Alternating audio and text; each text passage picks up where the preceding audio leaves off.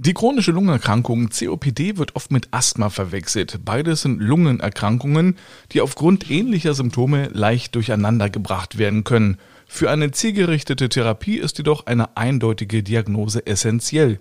Wir klären heute auf, was genau COPD ist und wie es behandelt werden sollte. Kernig und gesund, der Gesundheitspodcast, präsentiert von apodiscounter.de. Einen wunderschönen guten Tag zu einer brandneuen Ausgabe Kernig und Gesund. Ich bin Mario de Richard und bespreche jede Woche mit Fachärzten und Experten ein Gesundheitsthema. Mein heutiger Gesprächspartner ist Dr. Clemens Schiefer.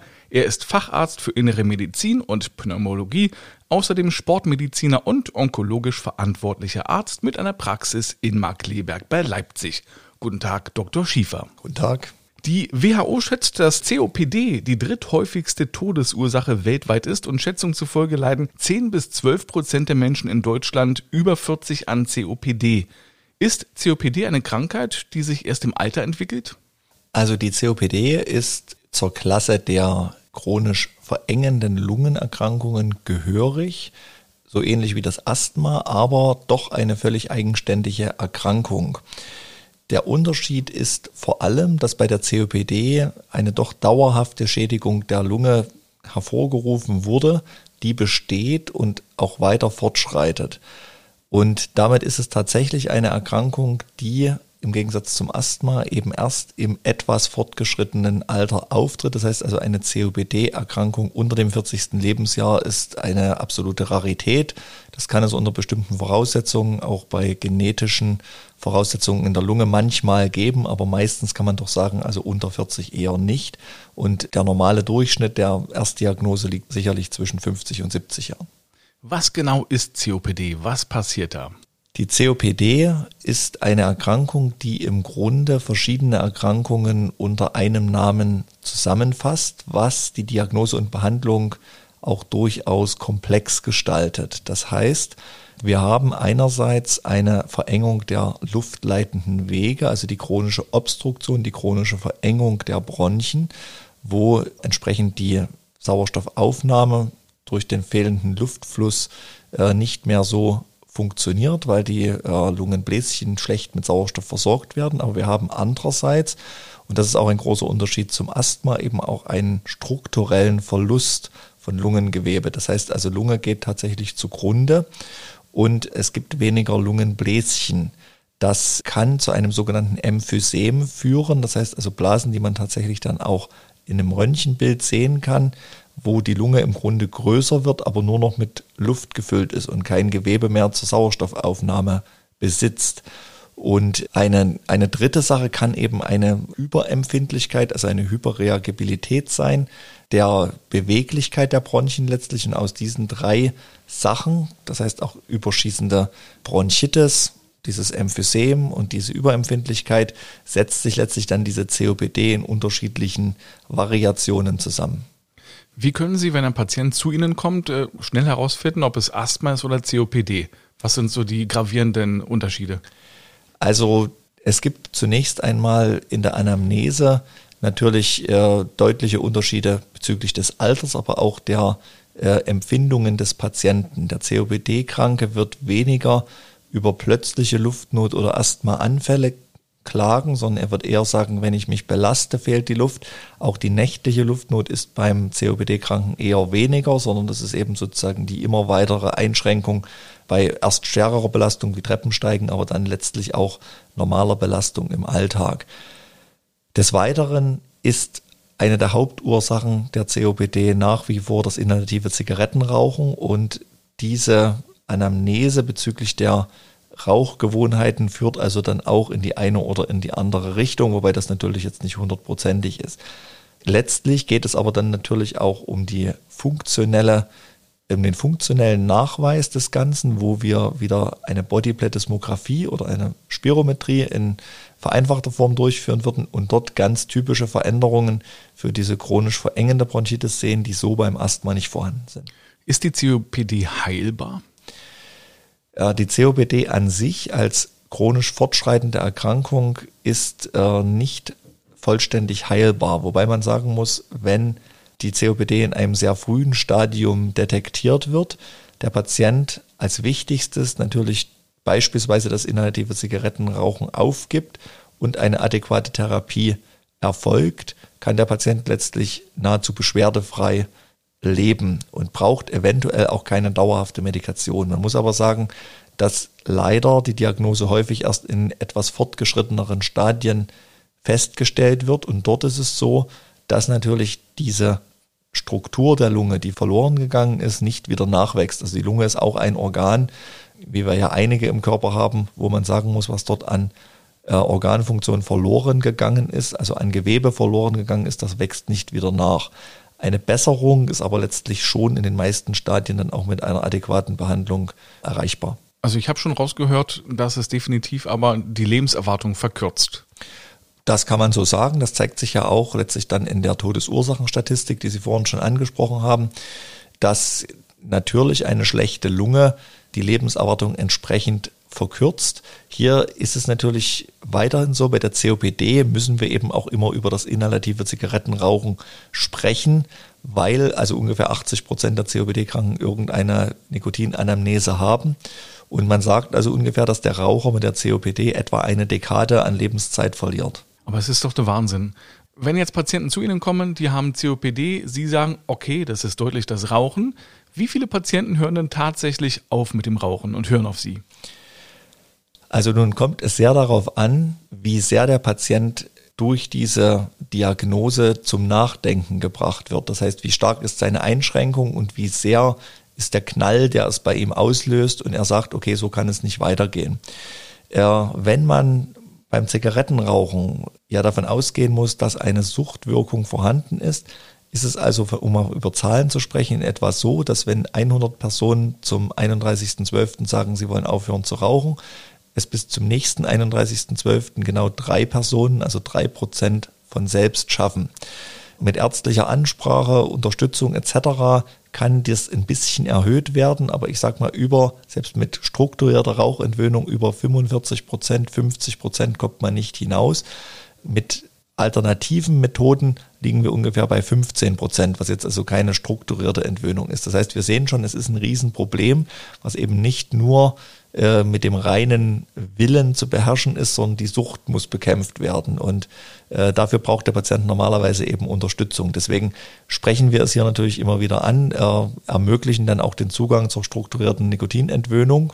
Aber es ist eben schon schwierig und man kann natürlich denjenigen auch nicht verurteilen, wenn er es nicht schafft. Ne? Es, ist, es sind eben viele Patienten, die damit tatsächlich Probleme haben. Was sind denn weitere Risikofaktoren außer das Rauchen? Gibt es noch was anderes?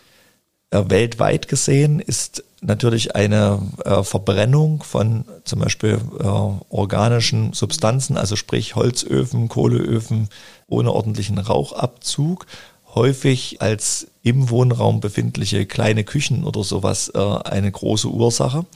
Luftverschmutzung insgesamt spielt natürlich auch eine Rolle. Wir müssen aber hier immer wieder sagen, dass Luftverschmutzung etc., Feinstaub und so weiter, da können wir uns immer drüber unterhalten, aber hinter dem Rauchen weit zurücksteht. Sicherlich ist es unbedingt sinnvoll, diese Sachen auch anzugehen, aber Nikotinkarenz ist das A und O. Und an dieser Stelle geht es gleich weiter.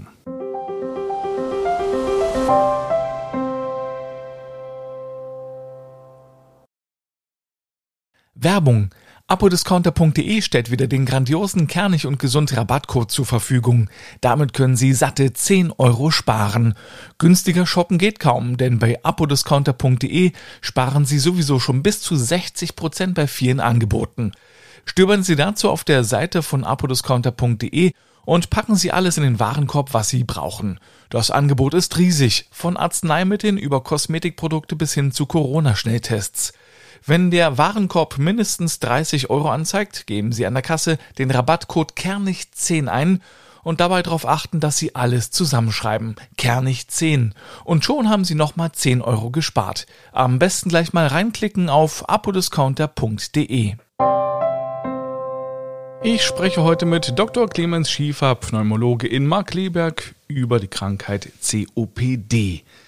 Welche Symptome treten denn bei der typischen COPD auf? Die COPD als chronisch verengende Erkrankung der Bronchien weist in erster Linie natürlich eine durch den Verlust der Lungenstruktur und Verengung der Bronchien hervorgerufene Luftnot auf. Diese tritt zuerst bei etwas stärkerer Belastung, dann aber eben auch bei leichterer Belastung und letztlich auch bei Alltagsbelastungen auf. Das kann für den Patienten dann sehr unangenehm werden. Wir reden also Durch, vom Treppensteigen zum Beispiel. Genau, das wäre eine stärkere Belastung sozusagen. Treppensteigen ist ja sozusagen eine größere Anstrengung, aber es geht dann eben so weit, dass der Patient letztlich schon, wenn er drei Schritte in der Wohnung macht, seine Probleme bekommen kann. Die weiteren Symptome sind durch die chronische Reizung der Bronchien, die chronische Bronchitis dargestellt. Das wäre einerseits ein Husten, der oft auch produktiv ist. Was heißt produktiv? Es ist also sozusagen tatsächlich ein, eine Schleimbildung, die abgehustet wird, die dadurch zustande kommt, dass eben vermehrter Schleim gebildet wird, dieser aber auch schlechter abtransportiert wird. Werden die Symptome manchmal verdrängt und kommen die Patienten deshalb zu spät zu Ihnen? Bei der COPD sprechen wir über eine Erkrankung, die häufig die Ursache tatsächlich zum Beispiel beim Zigarettenrauchen hat. Das heißt, der Patient weiß, wenn er Zigaretten raucht, normalerweise ja sehr genau, dass er für seine Gesundheit jetzt nichts Gutes tut. Und somit werden natürlich auch die ersten Symptome dann eher als Raucherhusten oder eben Beschwerden, die jetzt durch das Zigarettenrauchen kommen, abgetan und äh, es wird keine äh, ärztliche Konsultation erfolgen, beziehungsweise dann auch eine zeitige Einleitung einer entsprechenden Therapie, sodass wir bei der Diagnose der COPD leider häufig erst die höheren Stadien ärztlich zu Gesicht bekommen. Was ist denn eine gute Therapie, um die COPD zu behandeln? In erster Linie geht es natürlich darum, die auslösenden Schadstoffe, also die auslösenden Noxen zu vermeiden, wo wir wieder bei der Tabakentwöhnung sind. Aber es geht natürlich auch darum, Umwelteinflüsse, die ungünstig für die Lunge sind, zu vermeiden. Das äh, fängt beim Feinstaub an und geht natürlich bei äh, Abgasbelastungen äh, durch Kraftwerke etc. weiter, auch am Arbeitsplatz etc. Man muss aber sagen, dass wir arbeitsmedizinisch in Deutschland dort sehr gut aufgestellt sind. Das ist aber nicht in allen Teilen der Welt so. Feinstaub am Arbeitsplatz, äh, meinen Sie jetzt zum Beispiel auch den Laserdrucker, der im Büro steht? Der Laserdrucker wird sehr viel angesprochen, ist aber eigentlich für die Lunge nicht so bedenklich. Also das heißt, Problematisch ist an sich der Tonerstaub, solange er noch nicht vom Drucker verarbeitet wurde. Das heißt, wenn ich Tonerstaub ständig in Kontakt habe, dann kann es tatsächlich Probleme für die Lunge geben. Der Tonerstaub, der letztlich dann beim Drucken oder beim Kopieren äh, zu riechen ist, auch im Zimmer, ist für die Lunge im Grunde ungefährlich. Das heißt, ich bräuchte schon eine unheimliche Menge an Feinstaub, was ich eigentlich mit einem normalen Drucker nicht erreichen kann. Wie sieht die weitere Therapie aus? Wichtig ist äh, zusätzlich zur Vermeidung natürlich auch äh, das körperliche Training. Ich spreche jetzt mal gezielt zunächst mal noch nicht die Medikation an. Das heißt, es geht darum, natürlich sich nicht äh, dem zu ergeben, dass ich mich schlechter belasten kann, sondern genau das Gegenteil zu tun. Das heißt, mich zu trainieren und auch meine Lunge zu trainieren. Und wenn ich diese beiden Sachen, das heißt Nikotinkarenz und Bewegung berücksichtige, dann ist es im Grunde an der Zeit auch mit der Medikation dann entsprechend äh, dagegen zu wirken und dort liegt der Fokus hier, anders als beim Asthma, also nicht in erster Linie auf der Medikation, die die Entzündung hemmt, sondern hier liegt es, der Fokus auf der Medikation, die die Lungen erweitert. Und da haben wir diverse Therapieoptionen, die entsprechend auch kombiniert angewendet werden können. Normalerweise nicht als Tablette, sondern eben auch inhalativ. Wenn die allgemeinen Maßnahmen und die Medikation, die ich eben ansprach, nicht ausreichen, und die Erkrankung weiter fortschreitet, kann es also zu sehr drastischen Verlusten der Lungenfunktion kommen. Der Patient ist kaum noch belastbar, sodass dann beispielsweise auch eine Langzeit-Sauerstofftherapie notwendig wird, wo der Patient also über große Zeiten des Tages Sauerstoff extra zugeführt bekommt. Weiterhin ist es auch möglich, man hat vielleicht schon mal was davon gelesen, Ventile einzusetzen in Bronchien, das heißt Anteile der Lunge, die besonders überbläht sind, auszuschalten um den anderen Anteilen der Lunge zu ermöglichen, etwas besser zu atmen. Das sind aber im Grunde schon extreme Maßnahmen, die wirklich nur im sehr fortgeschrittenen Stadium äh, der COPD angewendet werden sollten und die natürlich auch keinerlei Heilung bringen, sondern die nur eine Linderung bringen. Äh, die Ultima Ratio, wie man sagt, also die letzte Option, die man hat, ist eine Lungentransplantation. Das ist ja so ein bisschen bekannt geworden durch Roland Kaiser, der wegen einer COPD Lungen transplantiert wurde. Insgesamt ist die Lungentransplantation aber ein sehr schwerer Eingriff, der auch nachfolgend äh, den Patienten also zu einer sehr starken Immunsuppression, das heißt also Unterdrückung des Immunsystems zum Beibehalten des Organes etc. verpflichtet.